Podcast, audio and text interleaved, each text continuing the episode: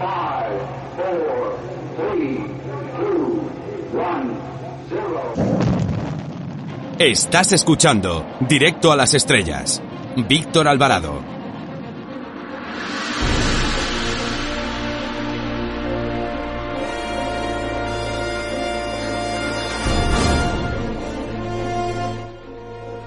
¿Qué tal amigos? Les saluda Eduardo Verástegui y aprovecho esta oportunidad para mandarles un fuerte abrazo y sobre todo para felicitar a nuestros amigos del programa Directo a las Estrellas. Gracias por su apoyo.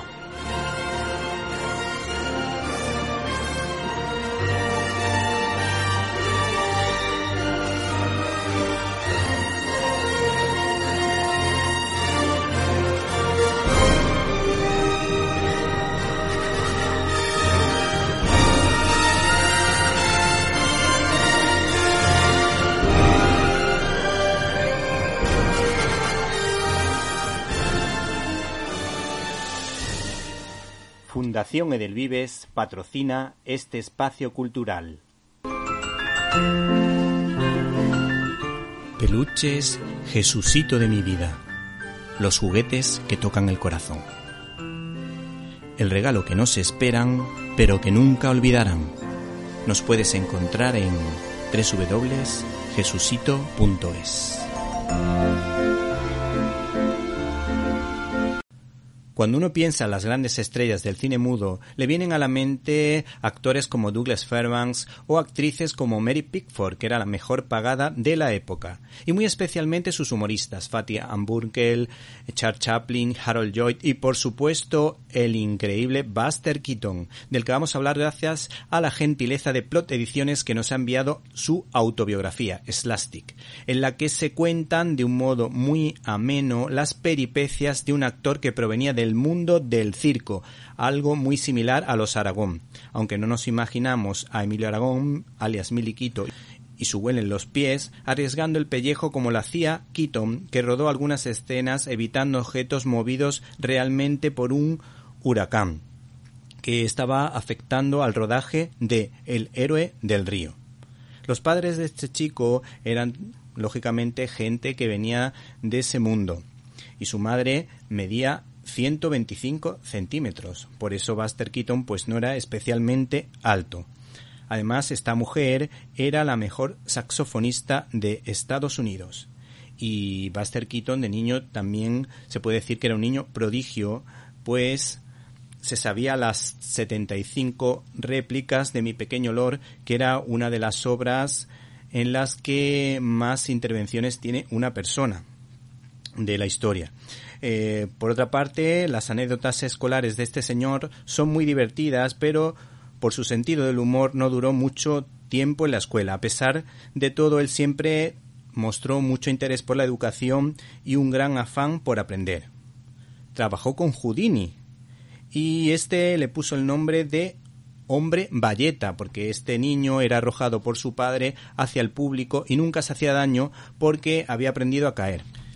En esta autobiografía también se habla de sus obras maestras como El maquinista de la General, divertida e interesante, pues estaba ambientada en la guerra de secesión de los Estados Unidos, utilizando en esta época ya la técnica de hacer reír manteniendo rígida la cara y bastante seria, que era una de sus señales de identidad, por eso se le llamaba cara de palo.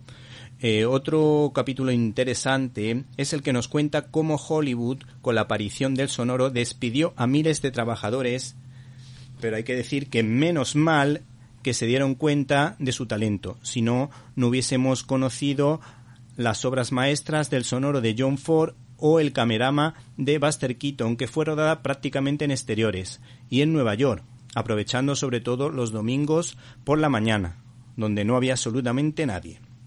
Entre las curiosidades más llamativas de este ejemplar nos encontramos con aquella en la que un perro de Keaton se hizo compañero inseparable de la Garbo. Pero hay algo muy peculiar, que este animalito no permitía que ésta la acariciase. Nuestro Buster se llevaba muy bien con el afable Clark Gable. En cambio, no se llevaba tan bien con los hermanos Marx porque fueron muy antipáticos con él. Él quiso ponerle simpáticos nombres a las películas protagonizadas por la nadadora Esther Williams, con títulos muy ingeniosos, pero no cuajaron en la Metro Goldwyn Mayer. Pues a Escuela de Sirenas le quiso poner El Tetazo Fatal y a otra película le quiso poner La novia vestía de espuelas, pero nadie le hizo caso. Se trata de un actor leal a sus amigos y para él, a pesar de lo que ganaba, era mucho más importante las personas que el dinero y lo bien que se pudiera sentir. Trató de ser fiel a sus parejas y cuenta la cantidad de trepas de chicas que le mostraban sus encantos y se le ofrecían y por otra parte también hablaba muy mal de la prensa amarilla, pues en alguna ocasión le dejaron a él en mal lugar y a otra chica cuando realmente no había pasado nada.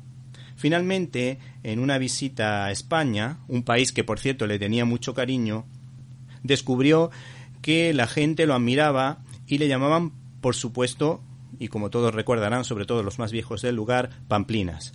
Y en una de esas muchas corridas de toros a la que le gustaba asistir, pues una, en una de ellas, concretamente en Toledo, eh, por lo visto la faena fue realmente mala, eh, todas las faenas de los toreros, y la gente, para pasárselo bien, decidió llevarlo en hombros y sacarlo por la puerta grande.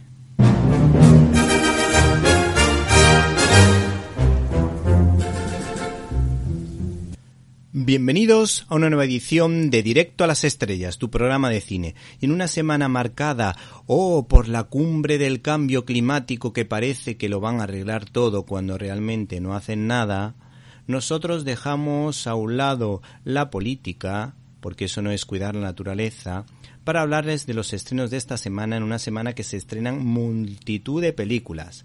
No obstante, nosotros nos vamos a centrar en Santos Criminales, una historia de los soprano, también les hablaremos del espíritu burlón, de Eternals, que es la nueva cinta de Marvel, donde seguro que hacen caja, y una película bastante bonita como El Lobo y el León. Y en Críticas en un minuto analizaremos los pormenores de una película que nos ha encantado y que todavía está en cartel que se titula El espía inglés. Y por supuesto no deben perderse la entrevista que tendremos con Juan José Zanoletti, que nos va a hablar de todas esas series de animación japonesa que veíamos en nuestra infancia. Para comentarios, dudas y sugerencias puedes escribirnos a info arroba Repito, info arroba Y si no has podido escucharnos en directo y quieres hacerlo en diferido, puedes hacerlo a través de nuestro canal de iVox Cine y Libertad, donde puedes encontrar todos los contenidos relacionados con este programa y otras cosillas que quizá te puedan interesar. Así que no te olvides de apoyar nuestro podcast de iVox Cine y Libertad y si no puedes apoyarnos, por lo menos suscríbete. Muchísimas gracias. Comenzamos.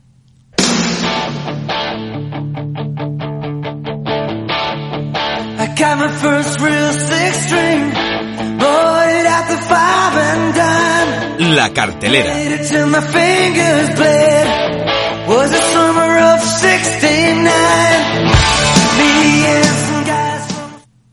El peliculón de esta semana seguramente se hará con la taquilla de todo el mes porque hay que decir que llega a la cartelera Eternals, una cinta del universo Marvel que de alguna manera sirve para que Disney haga caja con esta nueva saga tras la caída de Thanos. En esta ocasión tenemos las declaraciones de Nate Moore que de alguna manera pues nos vende la moto de la película de la siguiente manera y en declaraciones a fotogramas.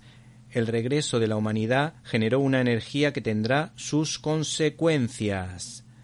Con respecto a esta historia dice lo siguiente no hemos forzado la diversidad, es parte de la trama, subraya el productor. Los Eternos tuvieron que integrarse y cada uno eligió un rincón del planeta inspirándose en diversos pueblos y civilizaciones. Por ejemplo, aparece el México azteca, también el colorido Bollywood, pasando por la antigua Babilonia y el bullicioso Londres contemporáneo, donde entra en Eternals y todo nos ha permitido probar cosas muy diferentes en una gran producción. Presume Moore. Los Eternos examinan el valor de la humanidad y deciden que hay que salvarla, así que hay esperanza. Por lo visto, este hombre nos cuenta las claves de este personaje creado por Jack Kirby y también al que ha dado vida un gran guionista como es Neil Gaiman. Y este productor pues dijo lo siguiente de la peculiaridad de estos seres. El carácter inmortal de los eternos hace que la narrativa sea diferente, por eso nos centramos en los personajes. ¿Y quién ha dirigido esta película? Pues esta película la ha dirigido Chloe Zhao, que por lo visto es una fanática del mundo de los cómics, aunque si miramos un poco su filmografía no nos pega demasiado dirigiendo este tipo de películas, pues todas las recordamos por haber ganado el Oscar por Nomadland y por haber hecho una película magnífica del mundo del rodeo que se llamaba The Rider. Estás escuchando Directo a las Estrellas. Víctor Alvarado. La película más divertida de esta semana es sin duda El Espíritu Burlón. El guiño al cine clásico de estas semanas va a ser sin duda El Espíritu Burlón, que es un remake de la cinta homónima del grandísimo David Lean, autor de Lawrence de Arabia, El puente sobre el río Kwai o Breve Encuentro. El espíritu burlón de 1945 formaba parte de ese selecto círculo de comedias clásicas de corte fantástico como El fantasma y la señora Muir y Me casé con una bruja, en la que alguien del más allá se reencontraba con alguien del más acá, creando simpatiquísimas discusiones de pareja. En esta ocasión, esta adaptación de la obra de teatro de Noel Coward, que era una comedia de intriga, supone el debut en pantalla grande del realizador Edward Hall, que ha contado, entre otros, con Dan Steven y Isla Fisher como pareja protagonista. A Isla Fisher la recordamos por una comedia muy divertida y con buen fondo como Confesiones de una compradora compulsiva a la que se une también Leslie Mann, que será la mujer que aparece o que viene del más allá.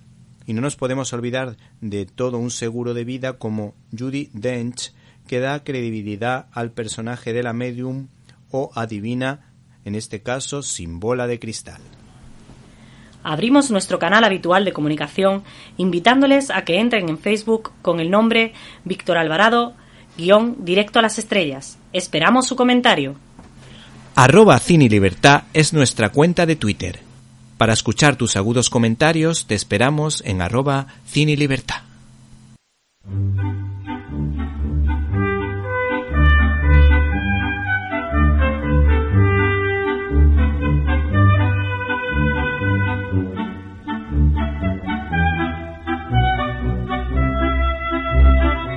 Estás escuchando Directo a las Estrellas. Víctor Alvarado.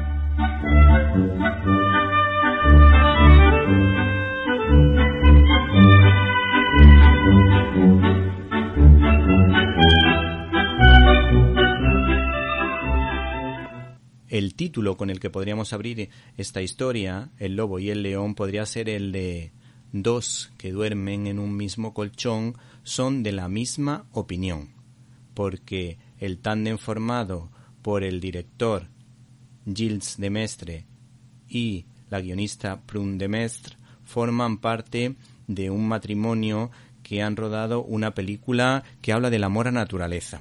Hay que decir que hace unos años eh, pudimos ver y recientemente se ha estrenado en televisión la película Mía y el León Blanco, una bonita historia relacionada con el amor a naturaleza y de alguna manera rodada con cierto toque cristiano según una crítico de cine que participa en nuestro programa como Susana García. El caso es que hay que decir que para enriquecer esta historia se ha contado incluso con alguna pieza de Mozart. Y nosotros tenemos las declaraciones a fotogramas de su director que de alguna manera nos vende la película del siguiente modo, una cinta en la que también participa Molly Kuntz y el veterano actor Graham Greene. Acogimos a cuatro cachorros de lobo y dos de león y los observamos. Era vital que estuvieran cómodos y teníamos que encontrar a la pareja que más confianza mostrara delante de la cámara. Trabajar con animales de naturalezas diferentes requería tiempo para entenderlos. Se puede sentir la intensidad emocional de su relación con solo verlos jugar. El arte de la película era mostrar que estos enemigos naturales pueden convertirse en hermanos y que fuera real, no con efectos especiales. La familia no es una cuestión de raza o religión. Ese es el mensaje que queremos enviar a los niños con este cuento de hadas moderno, que cuenta la historia de Alma, que es una chica, una mujer a la que le gusta mucho la música y desde luego es pianista. Una chica de 20 años que vuelve a su casa de la infancia, en Canadá, y allí, pues de alguna manera, establece una relación con un león y con un lobo. Abrimos nuestro canal habitual de comunicación invitándoles a que entren en Facebook con el nombre Víctor Alvarado, guion directo a las estrellas. Esperamos su comentario. Finalmente, este último bloque sirve para homenajear a un cineasta y a un personaje del mundo de la televisión. En primer lugar, hay que recordar que se estrena un documental sobre el gran cineasta español Luis Buñuel.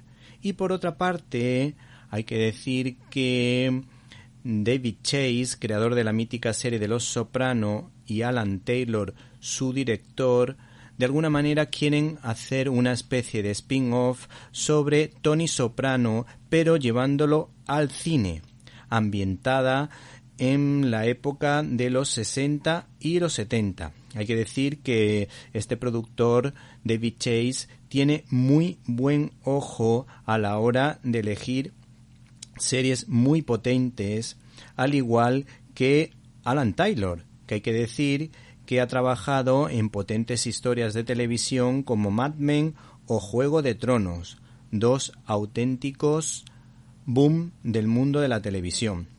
Hay que decir que Los Soprano eh, pues tuvo nada más y nada menos que seis temporadas, 86 episodios, recibiendo multitud de premios entre los que destacan sus 21 Emmys y sus 5 Globos de Oro. En esta ocasión hacemos un viaje al pasado para contar la vida de Tony Soprano en la época de los conflictos raciales de los años 60 y 70. Arroba Cine Libertad es nuestra cuenta de Twitter. Para escuchar tus agudos comentarios te esperamos en arroba Cine Libertad.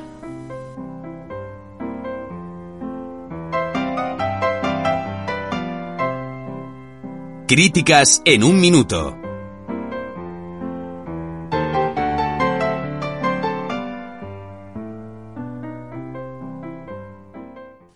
Fundación Edelvives patrocina este espacio cultural. Peluches, Jesucito de mi vida. Los juguetes que tocan el corazón. El regalo que no se esperan, pero que nunca olvidarán.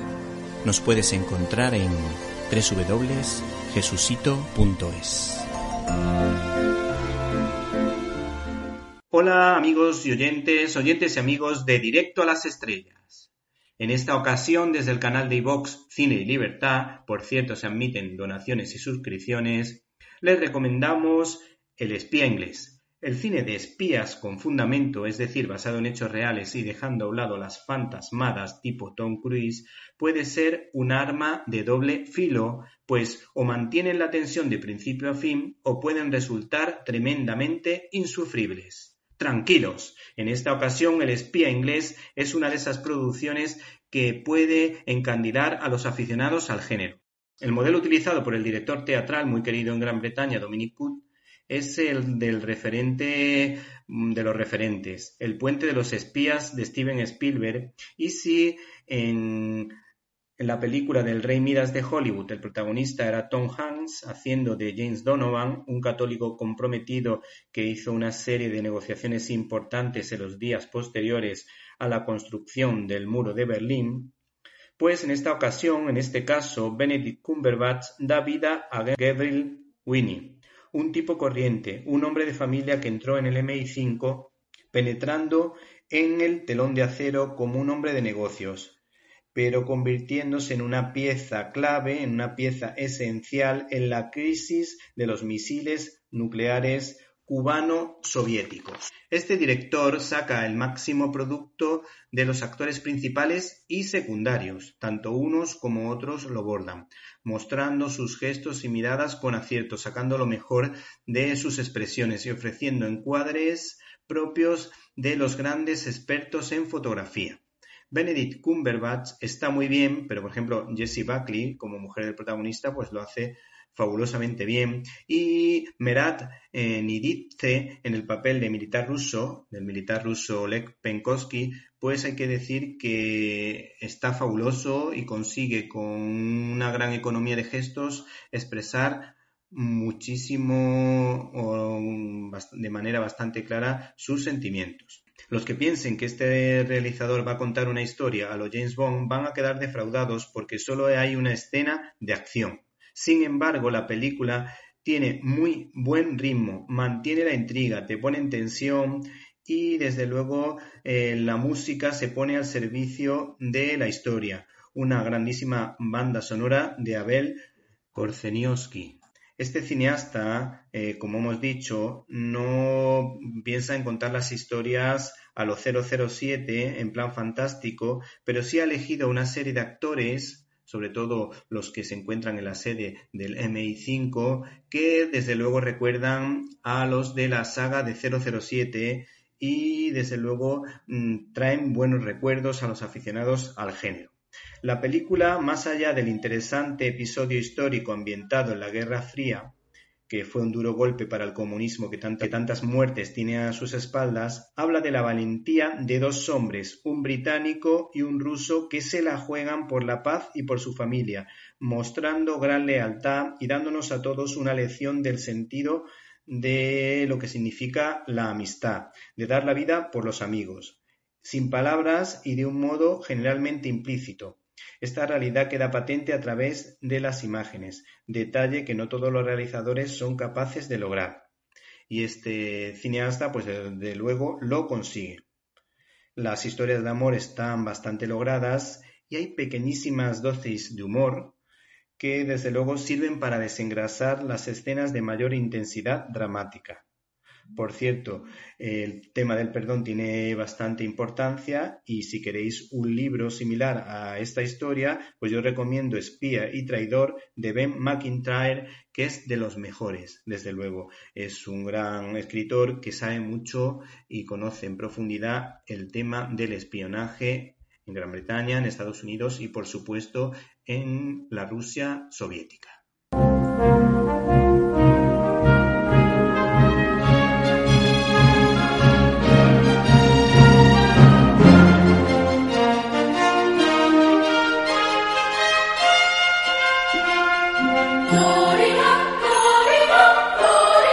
Storyboard.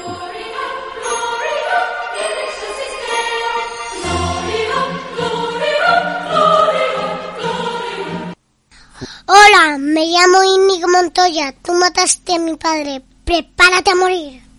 Estás escuchando el directo a las estrellas con Víctor Alvarado. En los años 70, las relaciones entre Stan Lee y Jack Kirby fueron tensas, lo que propició que Kirby dejara Marvel fichando por la compañía rival, DC, donde este triunfaría, creando series como Mr. Milagro y Kamandi. Por cierto, esta última historia al estilo de Conan funcionó bastante bien. El caso es que la editorial DC, que sabía de su potencial, le permitió sacar a la palestra una historia que en principio estaba destinada para un Capitán América futurista, que de manera natural tomara el relevo de Steve Rogers. Por lo visto, esta obra, o Mac, que edita en España CC, fue planteada en tan solo un día, como ocurrió con el personaje de Demon, creado en una comida entre compañeros de trabajo. Sin embargo, aunque observamos algunos paralelismos con la obra del mangaka Osamu Tezuka, Grand Dolls, que fue creada unos años antes, concretamente en 1968, hay quien dice que esta idea la tenía en la cabeza Jack Kirby desde 1964. Ya cada uno que piense lo que considere oportuno. El caso es que Kirby, por motivos obvios, convirtió a ese centinela de la libertad en un ser con cresta que responde al nombre de Omak, al que acompaña el siguiente recoletín, un ejército de un solo hombre. Ese trabajo parece muy adelantado a su tiempo, contando una historia que en la actualidad desde luego es tangible desde un punto de vista tecnológico y científico, como el de las máquinas autoconscientes y muy especialmente la denuncia que este señor hizo de o sobre los riesgos de la manipulación genética sin ética y el riesgo precisamente, y valga la redundancia, de convertir a los seres humanos en meros objetos de placer, la creación de mano de obra esclava o los hombres soldado mediante la clonación. La curiosidad de este TVO inconcluso, pues Kirby regresó a Marvel de modo apresurado, es que este señor era capaz de realizar unas 17 páginas a la semana. Un auténtico récord, aunque hay que decir que el récord real de este señor fueron concretamente unas 20 páginas a la semana. Hay que decir que por eso le llamaban el rey y por su maravillosa forma de dibujar. Este hombre tenía un ritmo endiablado, difícil de seguir. De hecho, un dibujante de gran nivel, pues era capaz de hacer unas cuantas páginas menos, concretamente unas ocho o nueve. Por otra parte, claro, a este ritmo era difícil que los entintadores pudiesen trabajar con él, porque para poderlo conseguir necesitaban un montón de horas porque el trabajo de entintador es bastante complicado y de hecho algunos de ellos de alguna manera durante un tiempo hipotecaron su vida a la obra de Jack Kirby.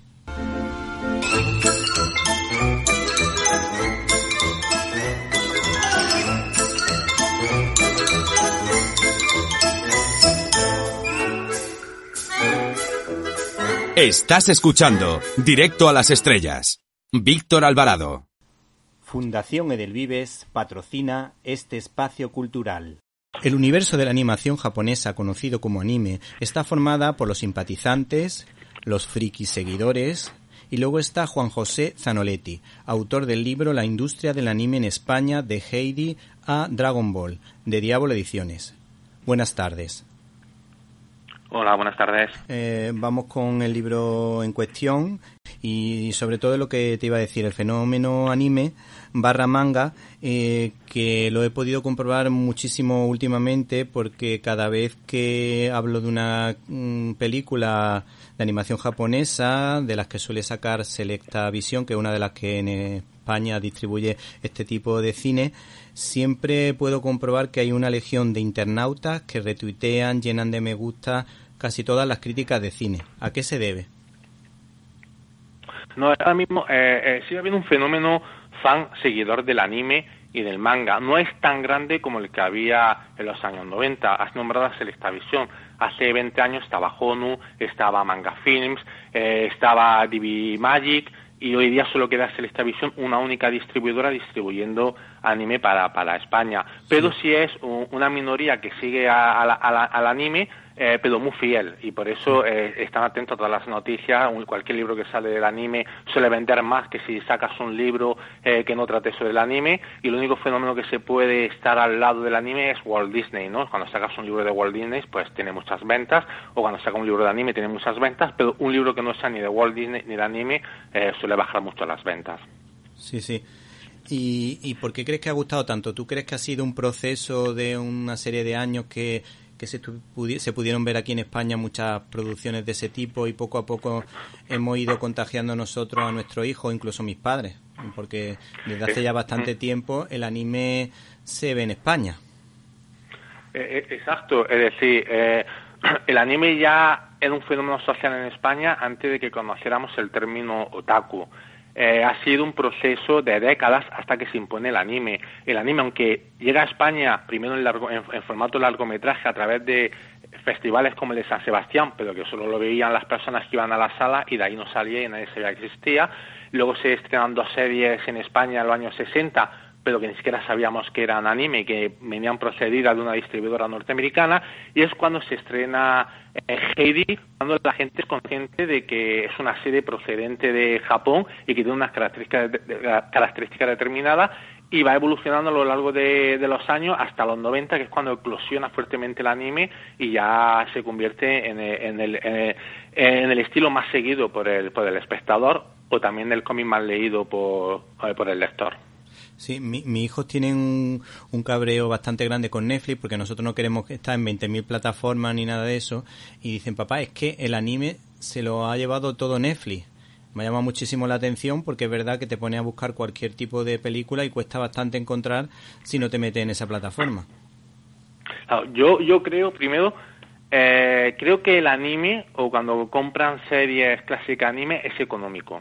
Sí. Es decir, eh, creo que Netflix lo que es novedad de anime eh, no, conozco bien, que no sé lo que no sé al día de Netflix, ni de Amazon, ni de otras plataformas, pero creo que Netflix es la única que realmente que está emitiendo anime. Pero lo que son novedades punteras no trae Netflix, o sea, algo que hayan coproducido a ellos, ¿no?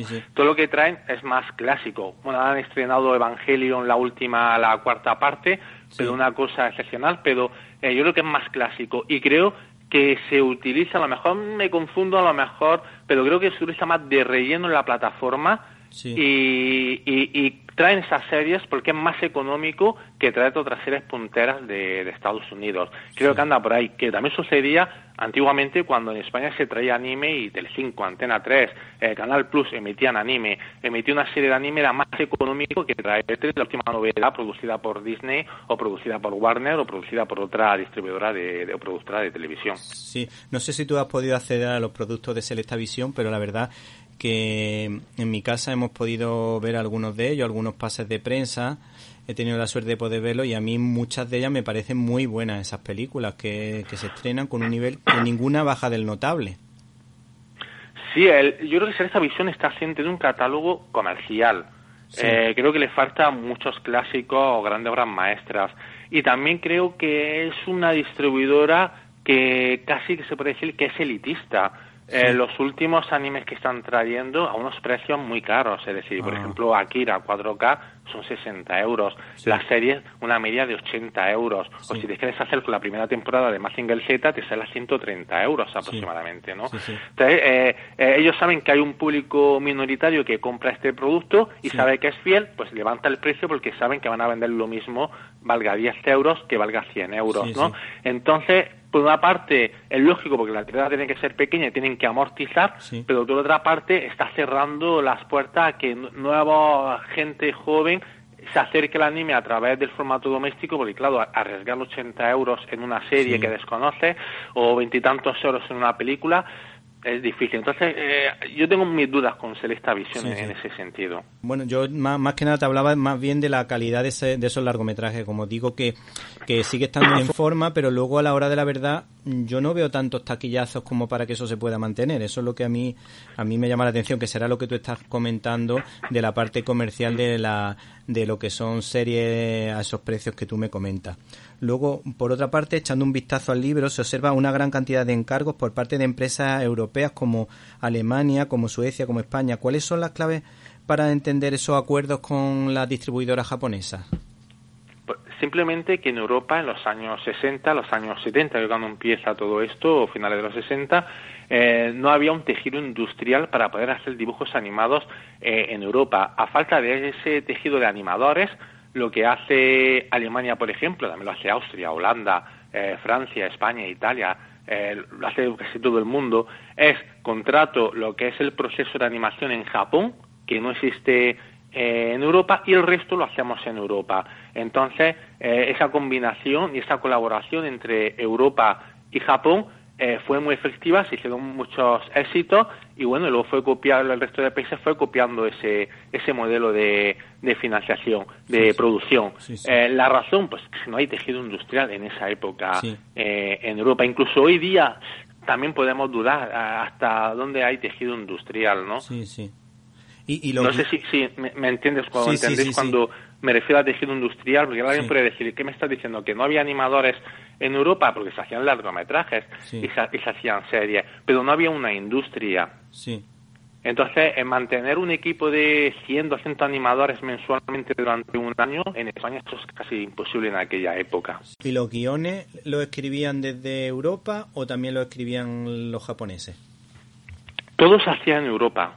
Incluso el diseño de personajes, storyboard, solo dejaban la animación en, en Japón. Luego, dependiendo qué producción era o qué país o qué productora, pues a lo mejor daban más libertad a Japón para que diseñara o le daban menos libertad. Pues por ejemplo en España, que se hizo fútbol en acción también con Japón, pues ahí le dio un poquita libertad a Japón porque consideraban que Japón no tenía cultura futbolera y que podían hacer mal el trabajo y se hizo más parte del trabajo en España que, que en Japón, pero a lo mejor otras series se le daba más, más libertad a Japón. Eso ya dependía del producto y de cómo funcionase la producción de acuerdo a lo que llegara. Sí, bueno, hay que decir que a lo mejor los japoneses no tienen mucha tradición um, futbolera, como tú dices, pero um, yo he visto algunas veces cuando se ponen a jugar y tocan la pelota que ya nos gustaría mucho aquí en España. Lo que pasa, claro, lo que pasa es que tienen un tamaño muy pequeño, son mm, jugadores muy muy bajitos y físicamente pues no tienen el poderío que tenemos aquí en Europa, en España, Italia o Alemania.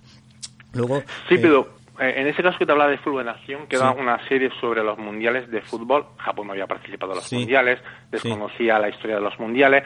No puede hablar del fútbol en España. Porque, Te refieres a Naranjito, ¿no? Te refieres a, a Naranjito, me imagino, ¿no?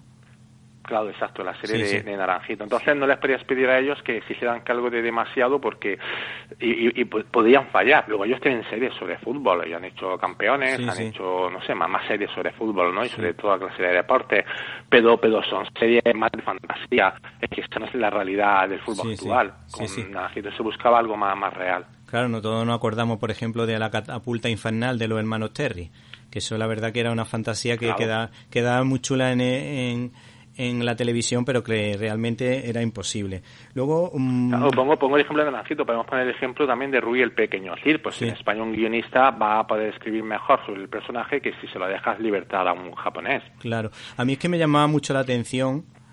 Eh, que los guiones estuviesen los guiones de, de los clásicos de la literatura universal siempre hechas por japoneses estaban muy bien. Bueno, si por ejemplo pensamos en Kurosawa, Dersu Usala está eh, en un guion fabuloso basado en un, en un texto más bien e, europeo.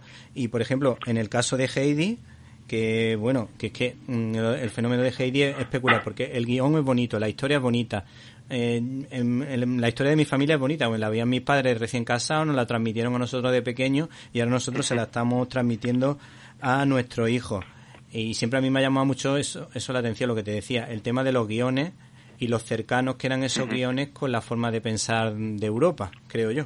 Claro, en el caso de Kurosawa, por ejemplo, él tenía una cultura occidental y había estudiado en Occidente y conocía los clásicos eh, cinematográficos de Occidente. Él lo tenía fácil, por eso es, él tiene más éxito en Occidente que otros tres, tres japoneses que tienen más una narrativa oriental.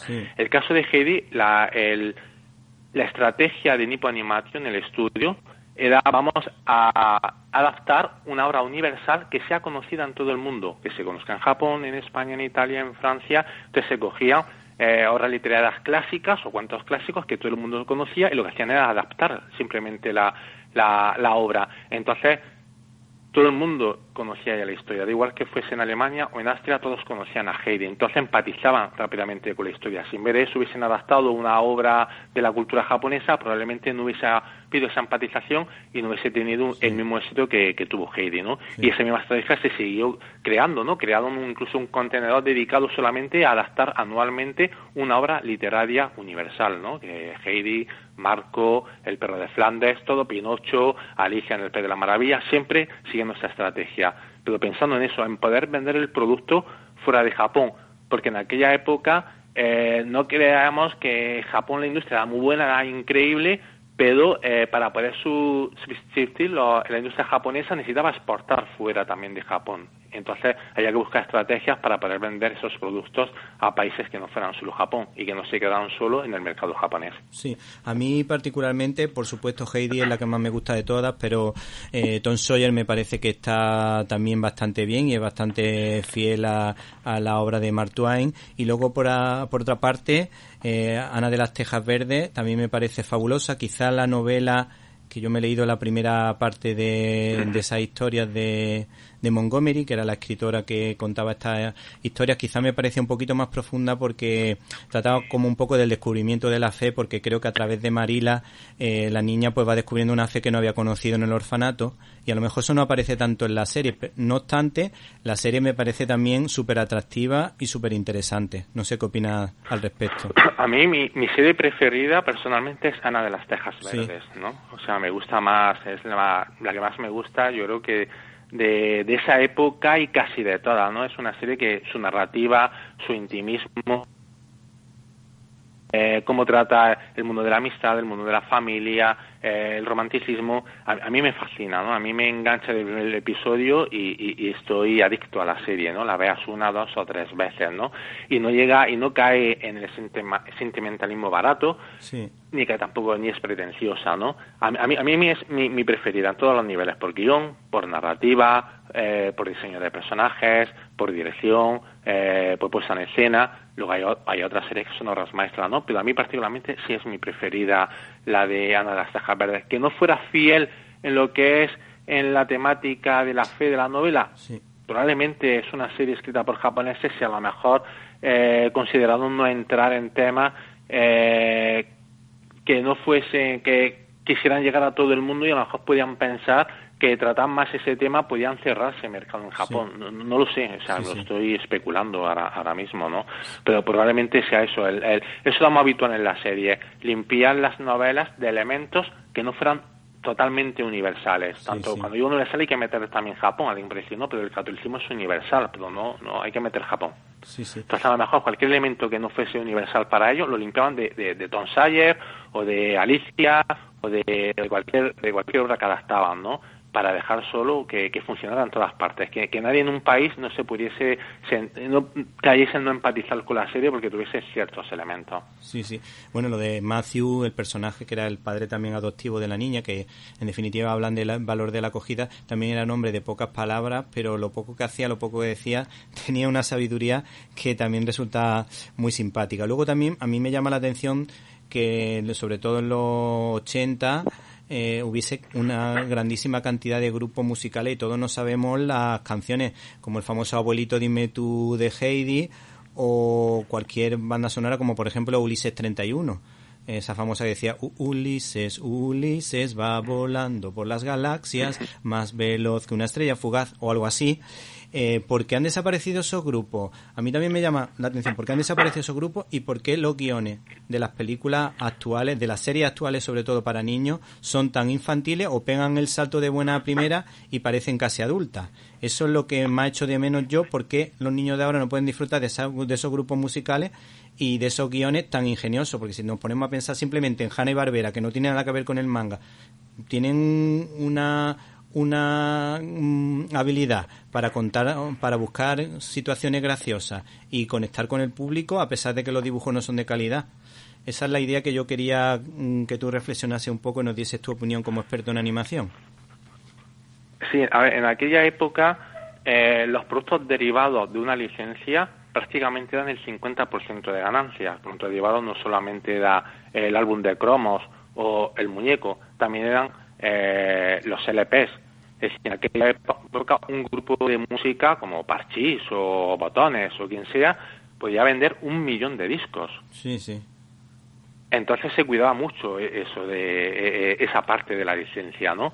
Porque había unas ganancias brutales. O sea, te sacaban el LP o el single del tema central y, y arrasaba. Y algo que hacían los licenciatarios españoles era, en vez de usar la canción japonesa, porque si la uso tengo que repartir derechos sí. y tengo que darle al compositor y al músico japonés los derechos correspondientes, pues me creo una canción nueva en España que no tiene nada que ver con la japonesa. De esa forma, cuando vendas el millón de discos, el 100% de las ganancias es para el licenciatario. Y eso, y creo que me habías preguntado también sobre algo de sobre los, los guiones. Sobre los guiones de ahora, que son bastante son muy didácticos, pero no llegan a conectar con el espectador como conectaban antes.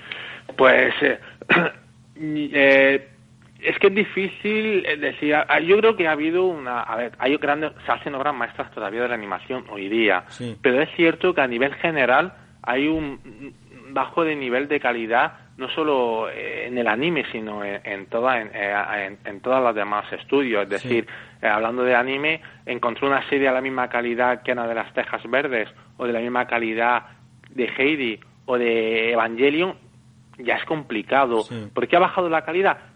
Tal vez eh, eh haya más prisas para acabar el producto, por vender el producto, el mercado es más competitivo, eh, se busca la rapidez y eso hace que baje la calidad. Es que es muy difícil saber, es como decimos, ¿por qué los largometrajes de cine comerciales del 2021 tienen poca calidad y en el año 50 se estrenaban tropecientas obras maestras? ¿En ¿Qué es lo que ha sucedido?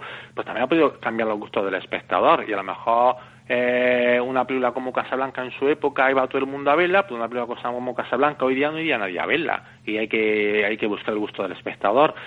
Y para lo que para nosotros nos parece una baja calidad, mejor para el espectador medio está encantado con, con, lo que se emite en las plataformas, lo que se exhibe en las salas de cine con las nuevas series. Se pone la, la, la estudio, solamente se amorda a los intereses del espectador no van buscando calidad del producto, quieren vender el producto. Entonces, a lo mejor tenemos una generación que busca unas que tiene unas características determinadas, que busca un producto determinado y los estudios se lo están dando.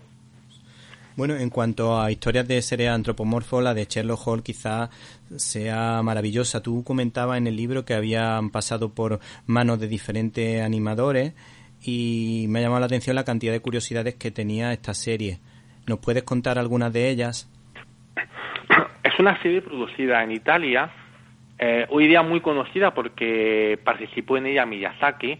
Eh, Miyazaki solo hizo los seis primeros episodios, luego se paró la serie por problemas de derechos de autor. Los, herederos de, de, la, de la obra de Conan Doyle pues pondrían, pedirían más dinero o lo que sea. Se paró la serie, Miyazaki se marchó comenzó a trabajar en su primer largometraje y cuando se reanudó la serie ya Miyazaki ya estaba metido en su largometraje y no podía seguir con la con la serie, ¿no? Y curiosamente, pasados los años, pues se habla de una serie de Miyazaki, pero en verdad solo hizo seis episodios, o se habla de que lo que vale es el trabajo de Miyazaki, es cierto que es lo mejor de la serie, pero el resto de episodios también están a la altura y son bastante, bastante buenos, ¿no? Pero curiosamente eso, eh, eh, ha pasado como una serie de Miyazaki cuando no lo es, es una serie de, de italiana, ¿no? Sí, sí. Bueno, eh, hay que decir que los casos que van resolviendo, pues si están basados en la en la historia real y luego aparece Moriarty de manera muy habitual, que claro, eso es eh, un exceso, pero bueno, es la parte cómica, la parte divertida, en la que aparecen muchos seres antropomorfos. ¿Y Porco Rosso se hizo antes o después de esta serie? Porco Rosso se hizo después. Y en Porco Rosso se homenaja, se homenaje, se homenajea no a la serie, sino al creador de la serie, que era un gran que se hizo, tuvo una gran amistad con, con con Miyazaki y homenajea, lo que demuestra lo, lo, contento o lo bien que pudo haber trabajado en esa serie o lo bien que se lo pasó Miyazaki con la serie, ¿no? Eh, pero fue, fue posterior. Pero bueno, lo que son animales antropomorfos no es la primera serie, ya se hacía, ya se hacía antes. En España se hizo también eh, Willy Fox o, o, D'Artagnan, ¿no? Era, era, algo muy común el, el usar animales antropomorfos eh, en el mundo de la animación. Sí, luego yo uno de los recuerdos que tengo así grande de la infancia, aparte de Ulises 31, que te lo he comentado antes, además tú dices que, que es bastante fiel dentro de que es una historia del espacio, pero es bastante fiel a la historia de, de Homero. Y luego, por otra parte, la que yo te decía que también me gustaba mucho, lo que pasa que, claro, el recuerdo es demasiado borroso, que es de la serie Comando G, que todos nos sabíamos la canción esa de Comando G, Comando G, siempre alerta está. Y mm, ahí en el libro cuenta algunas curiosidades de esta serie que en la que dice que no era tan buena como a lo mejor la imagen que yo tengo o el recuerdo de niño. ¿Qué es lo que le pasaba a la serie? Eso nos pasa a todos, ¿no? Que cuando echamos memoria, lo bien que nos la pasamos viendo una serie, una película con seis años, cuando tenemos 40, 50 o 30, vemos si no era lo que hemos madurado y vemos que no era lo que creíamos, ¿no? Pero aparte de eso, de, de, tener una narrativa bastante mediocre, de tener eh, una animación aún más mediocre todavía y de unos guiones también muy mediocres, de una serie muy sexista y de una serie muy maniquea, ¿no? El éxito de la serie pues probablemente fuese eh, la gran calidad de los diseños de sus personajes, ¿no? Que era una combinación entre superhéroe y ciencia ficción, que, empatizó rápidamente con el espectador y empezó a seguir la serie, ¿no? Y también en una época acostumbrados a ver series dramáticas como Jerry Marco y demás, que te llegase otra serie de acción como Mazinger Z o Comando G, era, era, era una bocanada de aire, fresco, ¿no? Entonces nosotros como niños de 6, 7 años, los años que tuviéramos, rápidamente empatizábamos con esos personajes, ¿no? Pero viendo la edad de adultos, pues no solamente eh, era demasiado sexista y demasiado maniquea, ¿no? La, la, la, serie, ¿no? Realmente, pedagógicamente, aportaba bastante poco. Y luego a nivel técnico era muy pobre la serie de guion, de animación y de cualquier otro, otro elemento. Sí, sí. Bueno, con respecto a, a grandes adaptaciones, aparte de las que hemos mencionado, pues yo también me quedaría con Harlock, porque hace unos años tuve la suerte a través de Norma Editorial de, de poderme leer los integrales que cuentan las aventuras de este personaje, que a mí de alguna manera me pareció una especie de homenaje a Emilio Salgari. Y luego, por otra parte, también la de Drácula, que tú comentas que aparecía en un programa de televisión que yo no sabía que existía, que se llamaba Mazapán, y lo que sí recuerdo es haber visto un par de episodios de esta aventura de Drácula que me resultaron impresionantes para un niño de 8 o 9 años y sobre todo me acuerdo de la escena en la que en la iglesia se, se, se bajan las chapas de las ventanas como para protegerse de un ataque y a mí me impresionó muchísimo ese Drácula que, que aparecía allí. Sí, antes me habías comentado de Drácula, habías comentado la de la serie de Halo. Para mí también es una, una obra maestra, también otra de mis series preferidas, me, me gusta un montón. El cómic se quedó inacabado, si recuerdas, y fue la serie donde pudimos ver el final que no nos contó, que no nos contó el manga. Luego Mazapán, gracias a Mazapán, también fue eh, eh, un programa que hizo que se sentara en la industria del anime en España porque era el, programa fue en Navidades y cada, cada sábado durante ese mes de diciembre eh, echaban un largometraje por la mañana, eh, habitualmente de anime, ¿no? Entonces fue la primera vez que veíamos largometrajes de anime, ¿no? Y lo que yo creo que nos llamó la atención como niños era el tratamiento adulto de esos largometrajes, acostumbrados a ver animación infantil o animación Disney, que era lo que relacionábamos generalmente con el mundo de, del largometraje de dibujo animado, aunque había largometrajes adultos siempre lo ha habido, pero no, no, lo veíamos de niño. El ver de repente esa, ese, esos animes y, con ese realismo nos impresionó pero para mí fue un día especial la emisión de Drácula, no de una serie, era una, una, un ah, largometraje que adaptaba ah. los cómics de Marvel de la tumba de Drácula. Ah, sí, sí. Entonces, cuando, emitieron, cuando emitieron ese, ese largometraje eh, eh, que nos pareció el más adulto de toda la, de toda la, de todo los, lo que había emitido Mazapán hasta ese momento, donde veíamos a zombies, veíamos escenas sensuales, eh, veíamos misas negras y, o Drácula mordiendo. Hoy día visto, pues muy ingenuo el, largometraje, no es tan fuerte como, como estamos diciendo ahora, pero en su día con 6-7 años que te pusieran ese largometraje era un shock, ¿no? Y decíamos, esto es maravilloso, quiero ver más, ¿no? Entonces, para mí, creo que ese largometraje y la emisión de ese largometraje y otros tantos como el de fútbol de 11 partes de juveniles hicieron que se centrara más en el anime en el sentido de que el espectador